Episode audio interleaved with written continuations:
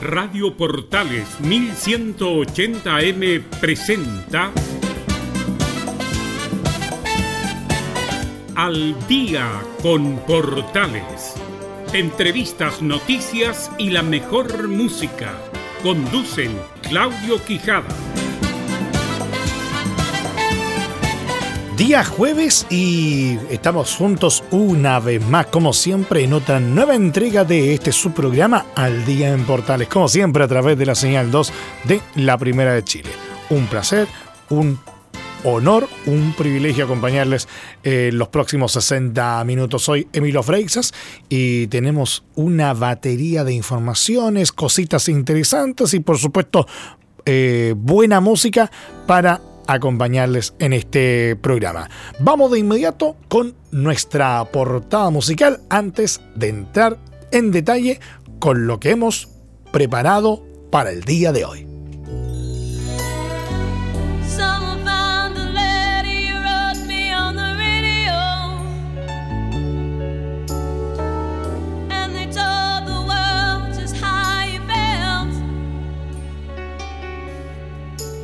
Must have fallen out of a hole in your brown overcoat. They never said your name, but I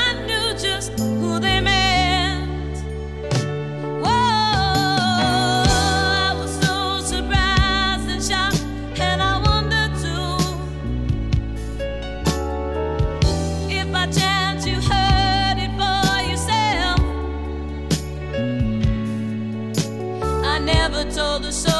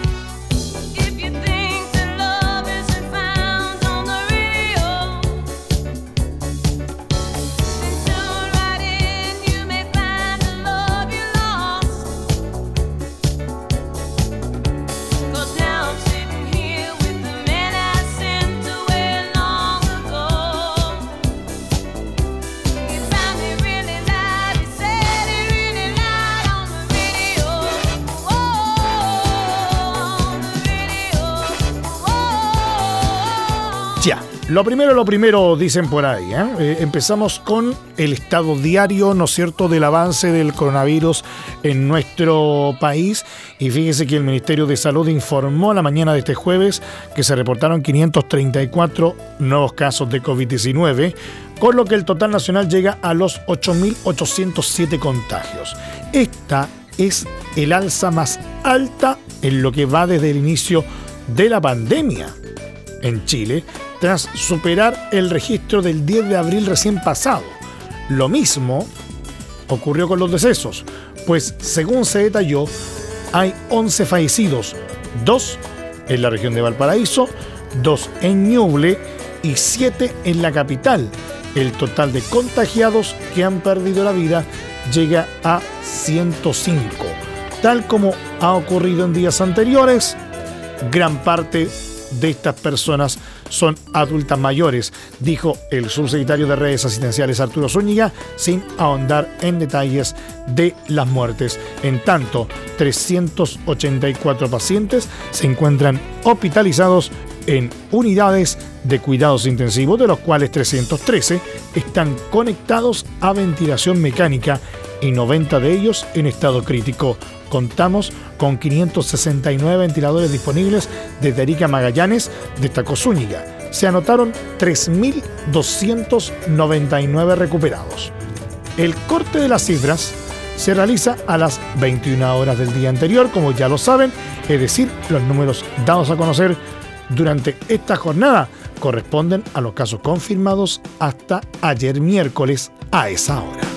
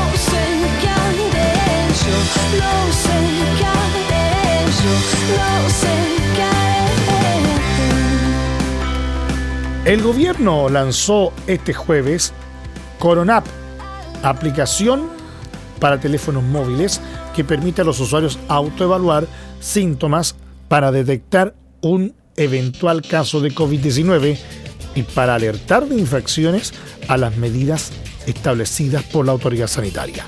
Mediante un video, el Ejecutivo detalló que una vez descargada e instalada, se puede acceder a la herramienta mediante la clave única o con root o pasaporte vigente. A través de la aplicación también se podrán obtener salvoconductos, acceder a información oficial del Ministerio de Salud, llamar a Salud Responde y ubicar centros médicos más cercanos, entre otras opciones. Asimismo, la plataforma permite denunciar aglomeraciones, infracciones a la cuarentena o filas en servicios. Según consignó El Mercurio, la app fue desarrollada por la División Gobierno Digital y también permite monitorear el cumplimiento del aislamiento social del propio usuario mediante geolocalización. Si sale de la zona permitida, aparece una advertencia, explicaron. Además, precisaron que toda la información contenida en la herramienta será administrada por el MinSal y regirán sobre ella las leyes de protección a la vida privada y la de derechos del paciente. La, aplicación podrá ser descargada para iPhone desde la App Store y para Android eh, desde Google Play. Usted escucha al día en Portales.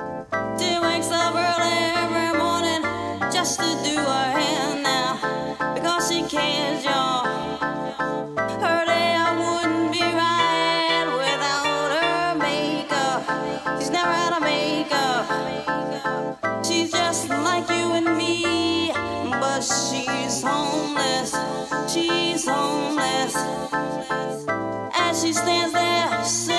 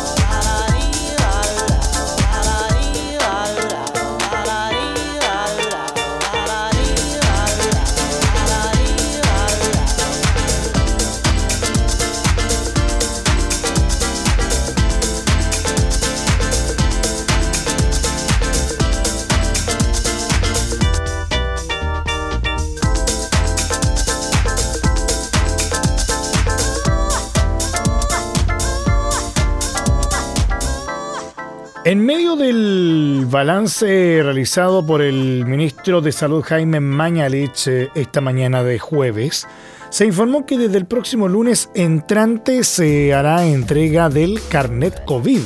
Este permitirá que las personas que ya tuvieron la enfermedad sean identificadas.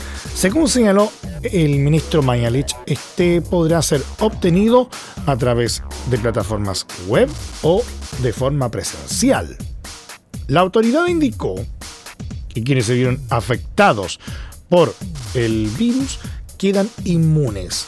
Por lo tanto, tampoco infectarían a otras personas por lo menos durante un año. La inmunidad que produce la infección por coronavirus dura mucho tiempo, manifestó Mañalich. Pero de momento se desconoce si esta es permanente o solo por unos años. Así, indicó que se diferencia con el virus de la influenza, ya que no sería necesario vacunarse todos los años al ser extraordinariamente estables y a no mutar. Mañalich señaló que el diagnóstico debe ser certificado ante la autoridad sanitaria para recibir el carnet COVID. Días previos, el ministro Mayalich dio a conocer los criterios para considerar a una persona con alta de COVID-19. De esta forma, señaló que si se trató de un paciente caso leve manejado en domicilio, se tomará como alta si no presenta síntomas a los 14 días. Lo mismo para pacientes hospitalizados dados de alta y si no está claro el inicio desde la fecha del diagnóstico. En tanto, respecto a pacientes que fueron dados de alta, pero mantienen síntomas, se contará como sano a los 14 días después de dejar el centro asistencial. En cuanto a los pacientes con compromiso de sistema inmunitario, VIH, cáncer o tratamientos con medicamentos biológicos o corticoides en dosis de inmunosupresión, estos serán señalados como no infectantes a los 28 días después del inicio de los síntomas o desde el diagnóstico. Además, indicó que respecto a los contactos estrechos, es decir, quienes conviven con el contagiado o pasaron más de dos horas con alguien que tuvo COVID-19 pero no desarrolló síntomas, se le realizará un examen de inmunoglobulina G para determinar si está inmune a la enfermedad. Por otro lado, el ministro manifestó que se realizarán exámenes cada 15 días a los trabajadores de la salud que han tenido contacto con pacientes que tienen el virus para determinar si se elevan los anticuerpos pese a no tener sintomatología.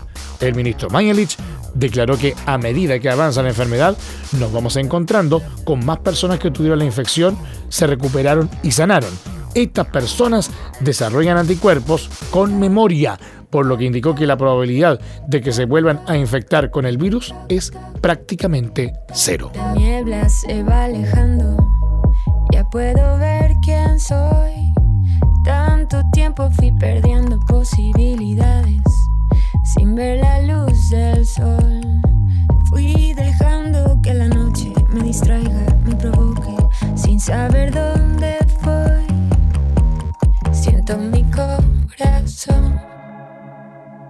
hace toc, toc, toc.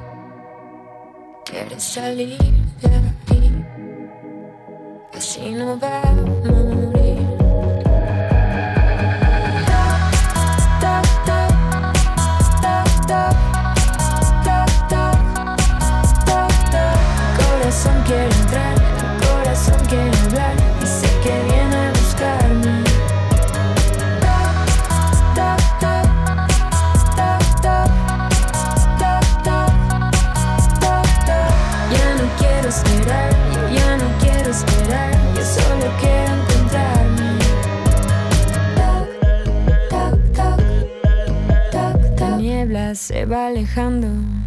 ya puedo ver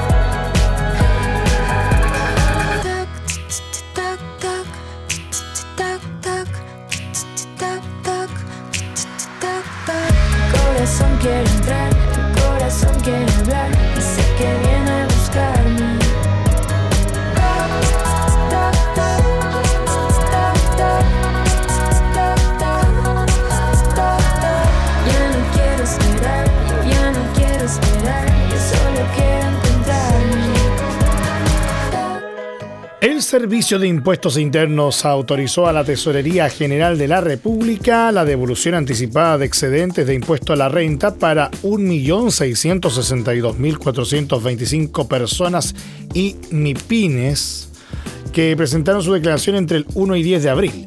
Se trata del 93% de las solicitudes de devolución recibidas en este periodo e involucran un monto total superior a 566.397 millones de pesos. Como se había adelantado, estos contribuyentes recibirán su devolución de impuestos el 21 de abril si la solicitaron por transferencia electrónica. Desde esta tarde, los contribuyentes que presentaron su declaración dentro del plazo indicado pueden consultar su estado de aprobación en el portal de renta de SII.cl opción Consulta de estado de declaración.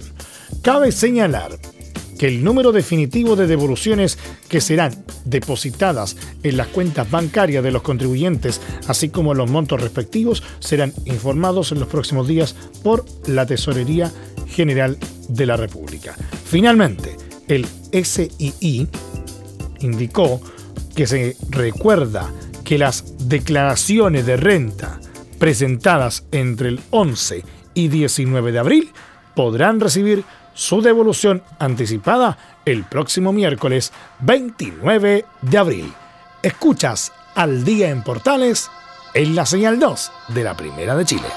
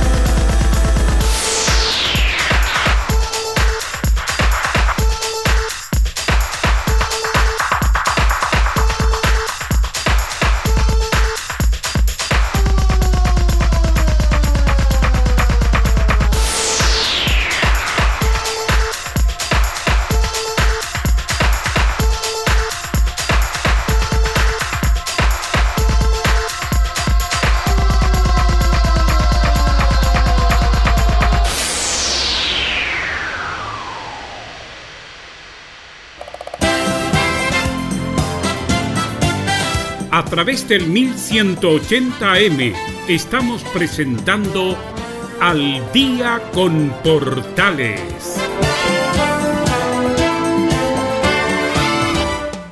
Sé que tu amor es como el agua que calma mi sed y sin decir una palabra. Te amo yo también, sé que tu amor es como el agua que calma mi sed y sin decir una palabra, te amo yo también.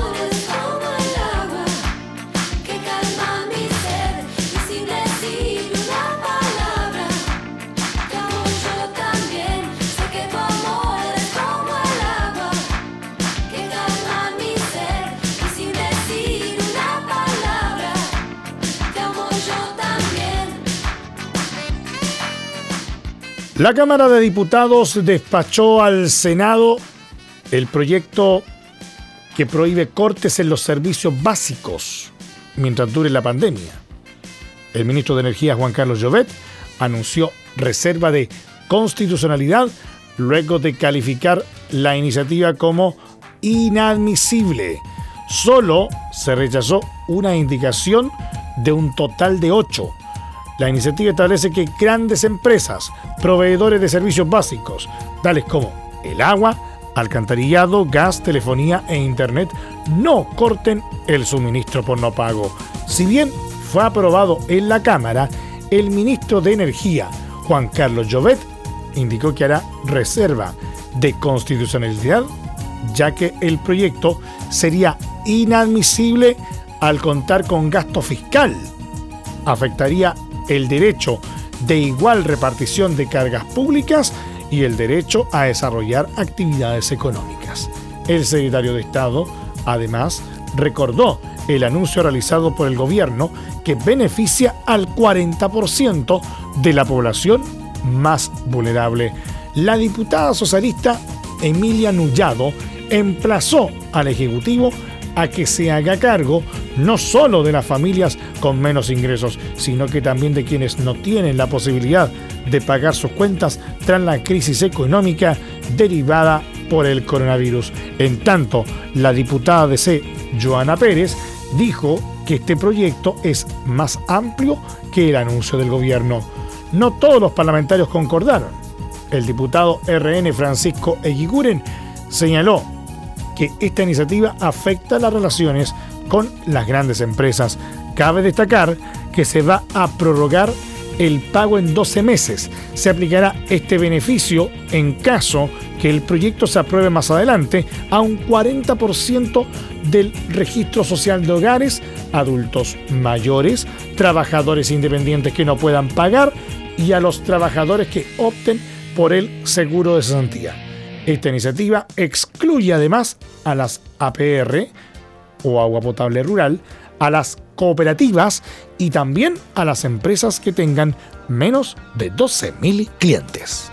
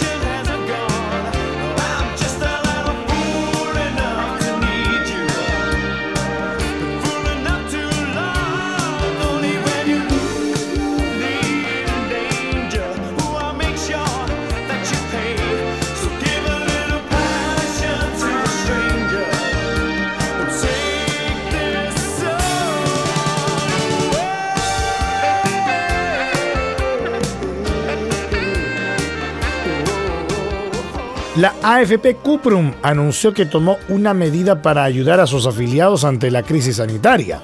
Durante este mes, Cuprum comenzó a implementar un plan inicial para realizar los pagos de pensiones a domicilio de aquellas personas mayores de 80 años.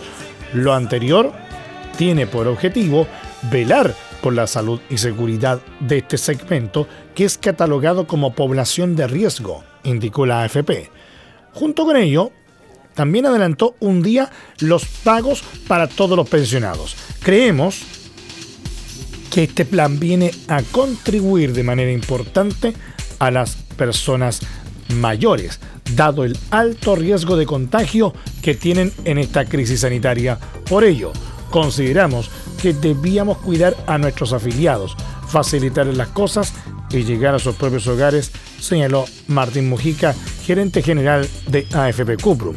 Esta medida, única en la industria, beneficiará de momento a pensionados de la región metropolitana, quienes recibirán sus pagos en efectivo.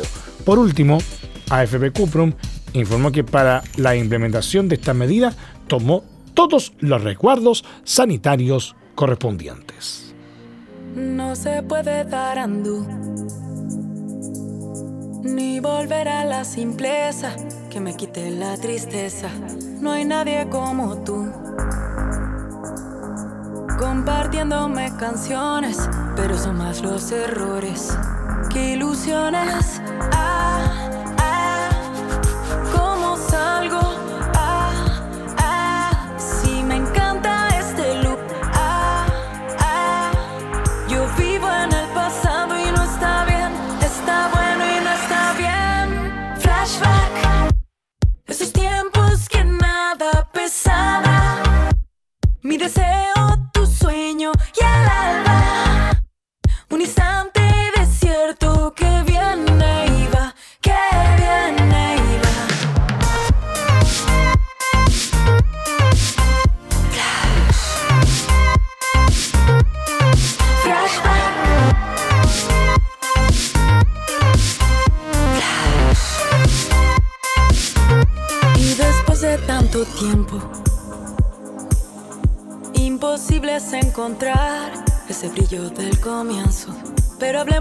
presente. Quizás ya no brilla igual, pero siempre se mantiene.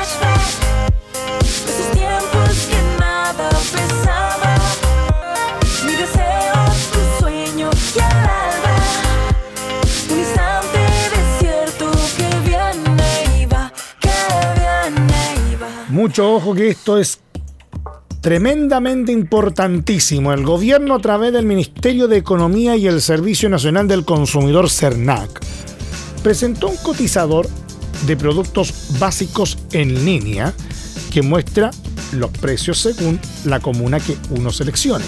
La herramienta ya está disponible en la página web www.cernac.cl y permitirá monitorear el precio y stock de nueve categorías de productos básicos de alto consumo durante la actual pandemia. Alcohol gel, alcohol, mascarillas, guantes, ibuprofeno, paracetamol, jabón, termómetro y toallas húmedas. El sistema utiliza una georreferenciación de 1.737 locales pertenecientes a tres grandes cadenas de farmacias del país, además de farmacias independientes en 176 comunas del país, en el que también se presentarán horarios de atención y si los locales están actualmente abiertos o no. Esta herramienta permite a las personas conocer qué farmacias están abiertas en su comuna, si es que existe stock de productos y a qué precios para que tomen decisiones antes de salir de su casa, dijo el ministro de Economía Lucas Palacios.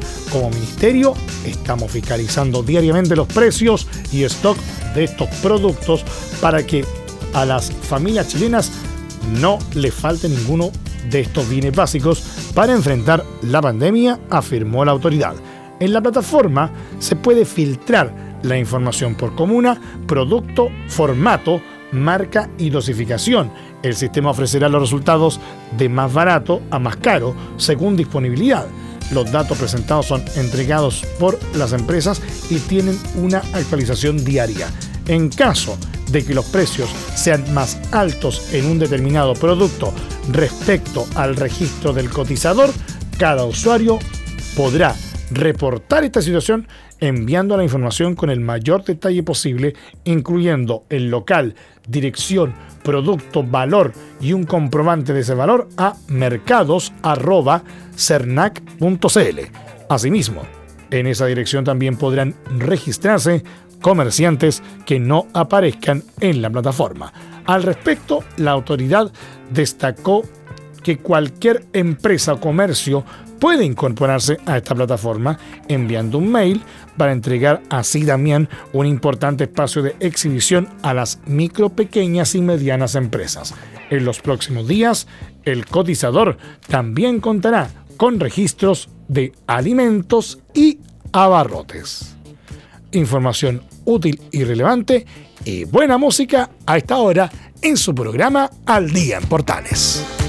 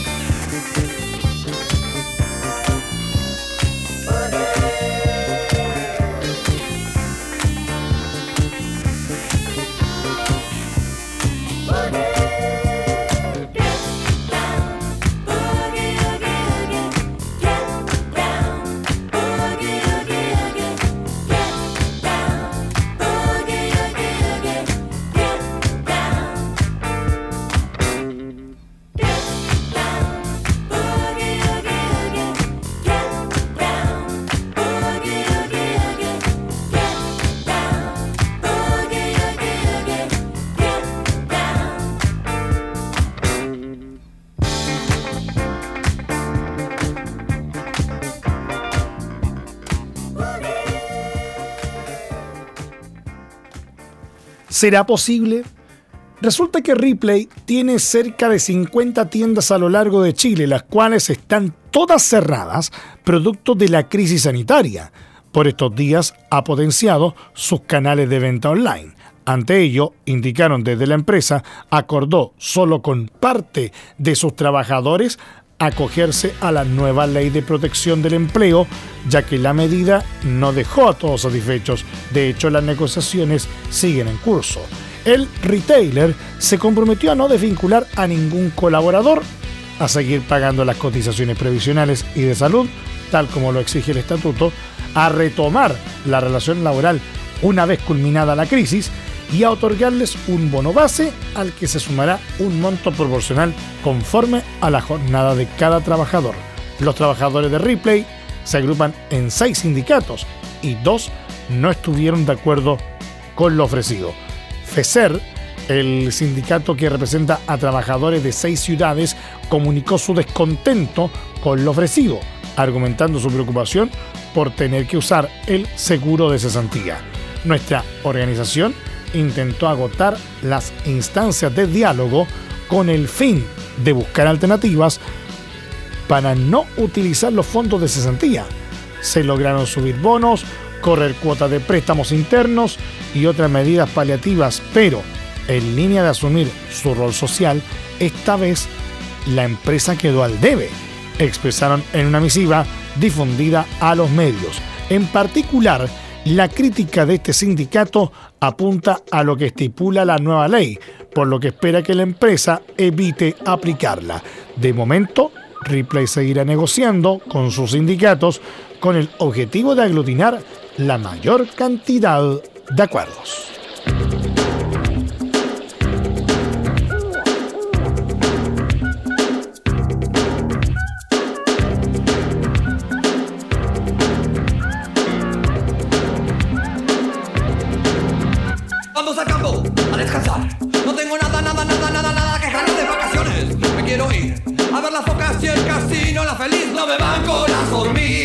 favor, pásame el right.